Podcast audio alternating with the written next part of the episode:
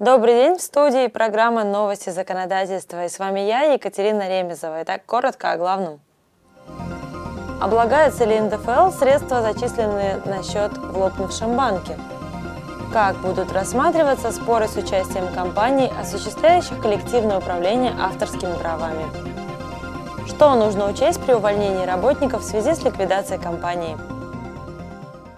Далее подробнее.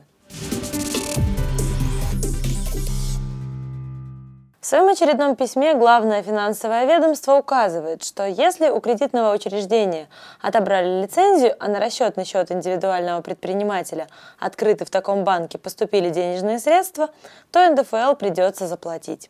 Как разъяснил Минфин, моментом получения дохода является тот день, когда деньги были перечислены на расчетный счет налогоплательщика. Поэтому, если средства поступили в момент, когда банк уже лопнул, они все равно считаются фактически полученным доходом. 18 июля Пленум Высшего арбитражного суда принял постановление, содержащее традиционные разъяснения для арбитражных судов. На этот раз они касались различных вопросов рассмотрения спорных дел, в которых участвуют компании, управляющие авторскими и смежными правами. В частности, было указано, что споры, в которых участвуют такие организации, могут рассматриваться без присутствия лица, обладающего авторскими правами. В то же время, если предметом судебного разбирательства является защита прав этого лица, то оно должно быть извещено судом о том, когда и где пройдет заседание суда.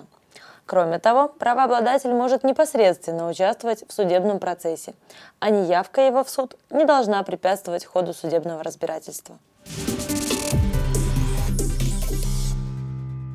Роструд подготовил рекомендации для работодателей, включая кредитные организации, по вопросам, касающимся соблюдения законодательства в обстоятельствах, когда происходит увольнение работников из-за прекращения деятельности организации.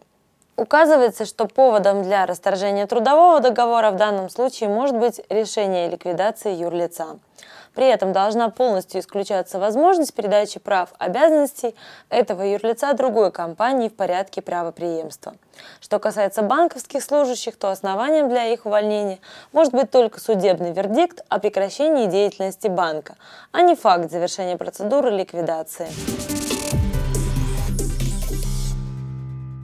На этом все новости этого выпуска. Всего вам доброго, до новых встреч!